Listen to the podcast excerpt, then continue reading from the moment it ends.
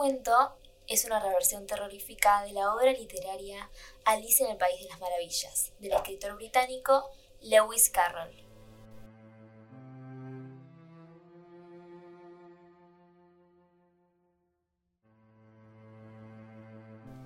Alicia vivía, digo vivía porque ya no vive, en un paraje llamado Wunderling, cerca de una colonia de alemanes.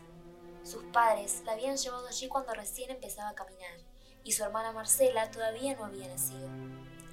Pese a que Wunderling era hermoso, al principio la familia tuvo que sortear algunas dificultades como la distancia, la falta de luz y de agua corriente. Al principio, por las noches, para iluminarse, tenían que usar faroles y velas. También ponían toda su atención al hacer la lista de compras. Trataban de no olvidar nada de lo necesario, porque el pueblo quedaba muy lejos y como ellos no tenían auto, en cuanto al agua, para poder disponer de agua potable, tenían que acarrearla con baldes, como en las películas del lejano oeste, desde un antiguo pozo situado a casi 30 metros de la casa. Pero pronto llegaron a un arreglo con un vecino para compartir el vehículo e ir al pueblo a hacer las compras. Y unos meses más tarde tuvieron agua corriente, por lo que el viejo pozo fue cubierto con una madera y olvidado después. Lo mismo pasó con los faroles, que dejaron de ser usados en cuanto les conectaron la luz eléctrica. Pasó el tiempo y las dos hermanas crecieron llenas de alegría. Y cuando Alicia cumplió los 12, el papá le regaló un conejo, Carolo, su mascota. Desde entonces, hacía ya un año, la chica y el conejo fueron inseparables. Carolo parecía un muñeco de peluche, era gordo como una nube y como una nube muy liso. Cada vez que corría, sus patitas hacían chap chap sobre la tierra. ¡Cuidado! ¡Se escapó Carolo! solían avisar las chicas, y al instante se veían las puntas grises de las orejas del conejo escurriéndose entre los pastizales a toda velocidad. Cualquiera se daba cuenta de que, pese a las enseñanzas de Alicia, Carolo seguía siendo de las suyas. Pero como la gente de los alrededores ya lo conocía, por supuesto, en cuanto lo encontraban, lo devolvían de inmediato a su dueño es que en esa región todos estaban relacionados entre sí y se tenían un verdadero afecto. Precisamente, uno de los vecinos más estimados del lugar organizó una fiesta sorpresa para el cumpleaños de su mujer e invitó a todos los amigos. Vayan ustedes, mamá, nosotras nos quedamos, dijo Alicia. Marcela tiene que estudiar y yo no me siento muy bien. No sé, me duele la cabeza. Entonces no vamos, decidió la madre. Pero las dos chicas insistieron en que fueran estaban seguras de que iban a estar bien allí y además, de haber algún problema, podrían llamarlos por teléfono. Vivían en el campo, cierto, pero con todas las comodidades de la tecnología. Por otra parte, ya casi somos dos señoritas, dijo Alicia. La madre sonrió al escucharla, pero no se mostró muy convencida. Así que las hermanas, para alentarla, seleccionaron la ropa que debería ponerse esa noche y también la camisa del papá. Bueno, dijo al fin la mamá, pero cualquier cosa me llaman, ¿eh? Cuando los padres salieron, las chicas suspiraron contentas. Ya habían hecho planes. Iban a tomar una taza de chocolate caliente y enseguida se iban a ir a la cama a leer y a charlar. Y por si se aburrían, habían alquilado una película. Era invierno. La leña ardía en el hogar, impregnando la casa de humo, pero a la vez llenaba los ambientes de una sensación de calidez y comodidad. Alicia y su hermana tomaron el chocolate que se habían prometido y, de acuerdo con lo planeado, se fueron a su dormitorio. Usaban camisones de abrigo, blanco el de Marcela, rosa el de Alicia. Como ella misma lo había elegido, ese color era su preferido, porque pensaba que le quedaba bien, ya que tenía el pelo color rojo fuego. En cuanto se acostaron, a pesar de todos los planes de charla, estudio y película, no apoyaron la cabeza en la almohada, se quedaron dormidas.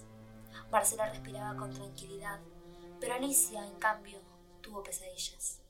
Dio vueltas hacia un lado y otro, contó más de mil ovejas, pero nada logró sacarla de ese insomnio agitado. ¡Ah! se oyó gritar. Entonces, su propia queja la despertó una vez más. El dolor de cabeza la molestaba mucho. Voy a tomar una aspirina, dijo y saltó de la cama. Lo primero que escuchó al calzarse los zapatos fue el chap chap del conejo. Carolo, de nuevo afuera. Tuvo miedo de que el frío le hiciera mal, y sin siquiera abrigarse, corrió para impedir que su mascota se alejara. Chap chap, en medio de la noche, las patitas golpeaban la maleza. Alicia tembló. Estaba en camisón, en pleno invierno. Chap chap. A la derecha, pensó llamando en voz baja, porque no quería despertar a Marcela. Carolo, vamos. Chap chap. Dale, vení, que quiero ir adentro, insistió en el mismo tono. Por un rato dejó de oírlo, mientras caminaba vacilante, ya que la luna apenas iluminaba, tapada por grandes nubarrones. Carolo, Carolo, vení, te digo. Chap chap. Ahí estaba. Alicia quiso tomarlo por las orejas. Casi sentía la tibieza de su cuerpo. Sonrió. De pronto, un río de nubes inundó el cielo y tapó la luna. Avanzó a ciegas. Y en aquel momento, todo fue oscuridad. Los padres llegaron al amanecer. La mañana prometía ser espléndida. El viento había arrastrado las nubes y el sol parecía un malabarista saltando de aquí para allá. Chicas, llamó la madre, vamos arriba, tienen que ir al colegio. Marcela se levantó contenta. Había descansado como nunca y ahora se levantaba con el hogar encendido y el café con leche caliente esperándola en la mesa. Cuando entró en la cocina, la madre le pidió que despertara a Alicia. Marcela la miró asombrada, porque no había visto a su hermana en el dormitorio. No estaba allí, ni en el baño, ni en el comedor, ni al alcance de la vista, ni en la casa de ninguna amiga, ni en el pueblo, ni más lejos. Alicia había desaparecido. Como si le hubiera tragado la tierra, sollozaba la madre, mientras el padre se tragaba la angustia haciendo trámites inútiles. A esta chica la raptaron, decía la gente. Porque, ¿a dónde iba a ir en camisón, de noche, con ese frío?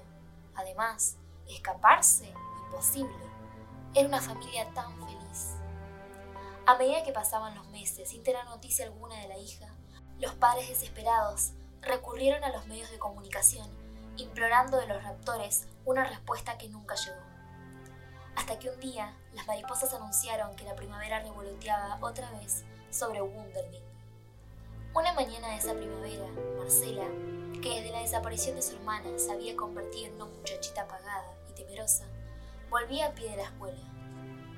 La elevación que atravesaba le permitió distinguir la blancura de su casa, la oscuridad verdosa de su arboleda, los rosales en flor. Se acercó tranquila y al hacerlo, sus ojos vieron una figura familiar que se deslizaba entre los arbustos. Creyó reconocer el dulce cabello rojizo que flotaba en la brisa del mediodía. Sí, era ella, su hermana, su hermana que había vuelto.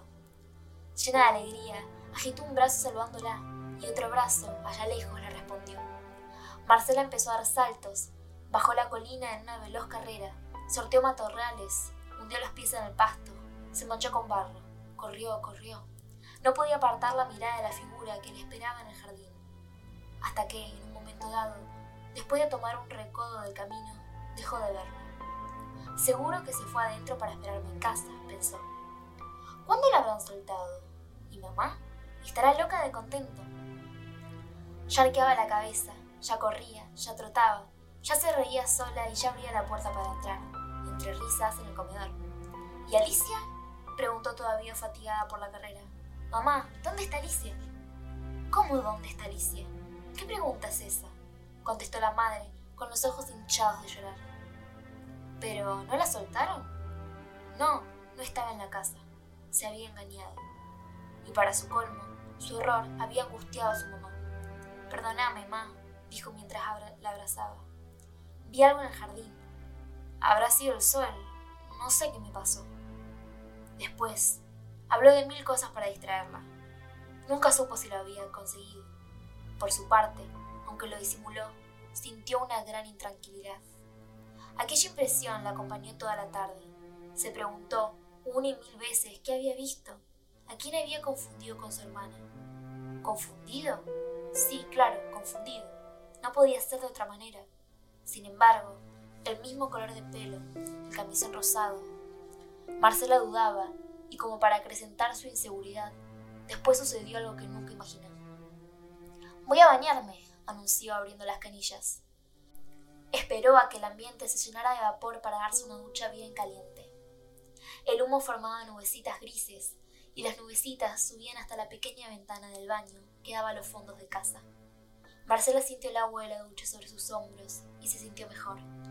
Aspiró con gusto el olor a frutas del champú y otra vez disfrutó del agua que barría miedos, recuerdos. Al rato, abrió la mampara y se miró en el espejo. Había una chica allí que la miraba seria. Una chica con sus ojos y sus gestos. Era ella, Marcela. Por supuesto, pero distinta. Más triste que antes. Más triste. Afuera, un pájaro empezó a cantar y enseguida se oyó el aleteo de otros. En el baño todavía se sentía el olor a frutillas. De repente, un chap chap inconfundible silenció todos los otros ruidos. Marcela temió que sus padres no lo oyeran y para evitar otra fuga del conejo, de un solo salto trepó a la ventana. Fue cuando la vio, en el atardecer, bajo el cielo, cerca de los sauces, como una llamarada sorprendente la figura de Alicia, la cinta de raso en el pelo, la sonrisa y en sus brazos, hecho un pompón de seda, el conejo.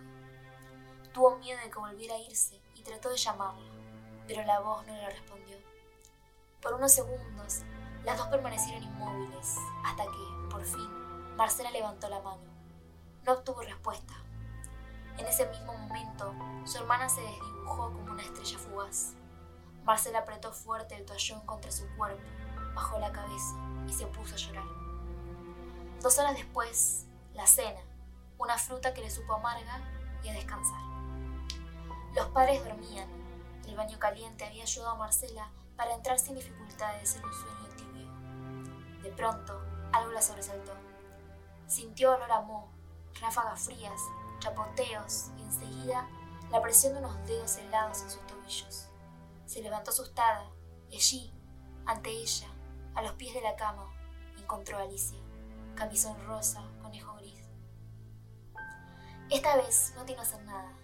Esta vez fue su hermana quien, inclinando la cabeza, la invitó a seguirla. Como alucinada, salió tras ella, tras las huellas húmedas en el piso. Un pálido fulgor rodeaba a Alicia mientras avanzaba en la noche.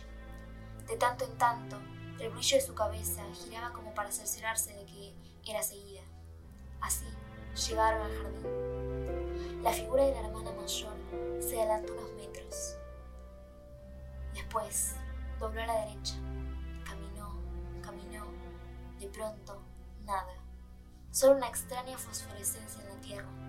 Y Carolo, que desamparado, emitía algo parecido a un lamento, de pie al lado de los sauces. Marcela sintió un pánico repentino. Se vio ella también, sola.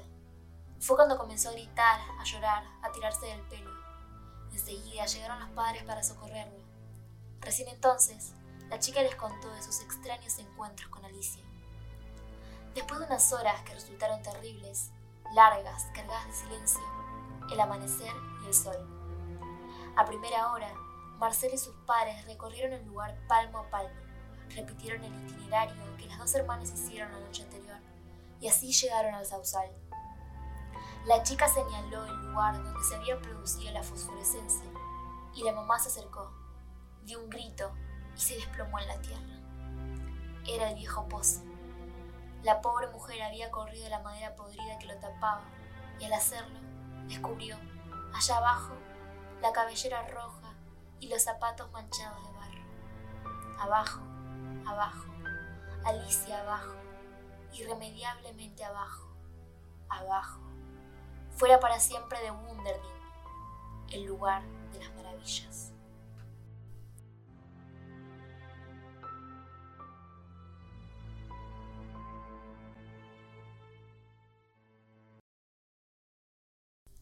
Olga Drenen, Ciudad de Buenos Aires, 1942. Es docente, poeta, ensayista, editora y escritora. Además, tradujo a Edgar Allan Poe y R. L. Stevenson, autores del género fantástico y de terror. El asma que sufrió desde pequeña hizo que su padre la rodeara de libros. Así comenzó su feliz relación con la lectura. Libros suyos son Sombras y Temblores, 1993, El Señor de la Noche, 2005, Los Perros, 2005. Hasta aquí ha llegado el programa de hoy. Espero que les haya gustado mucho el cuento, que los haya mantenido sobre todo en vilo e intrigados en el final tan inesperado. Muchas gracias por escuchar y nos vemos en el próximo programa de Seguila contando.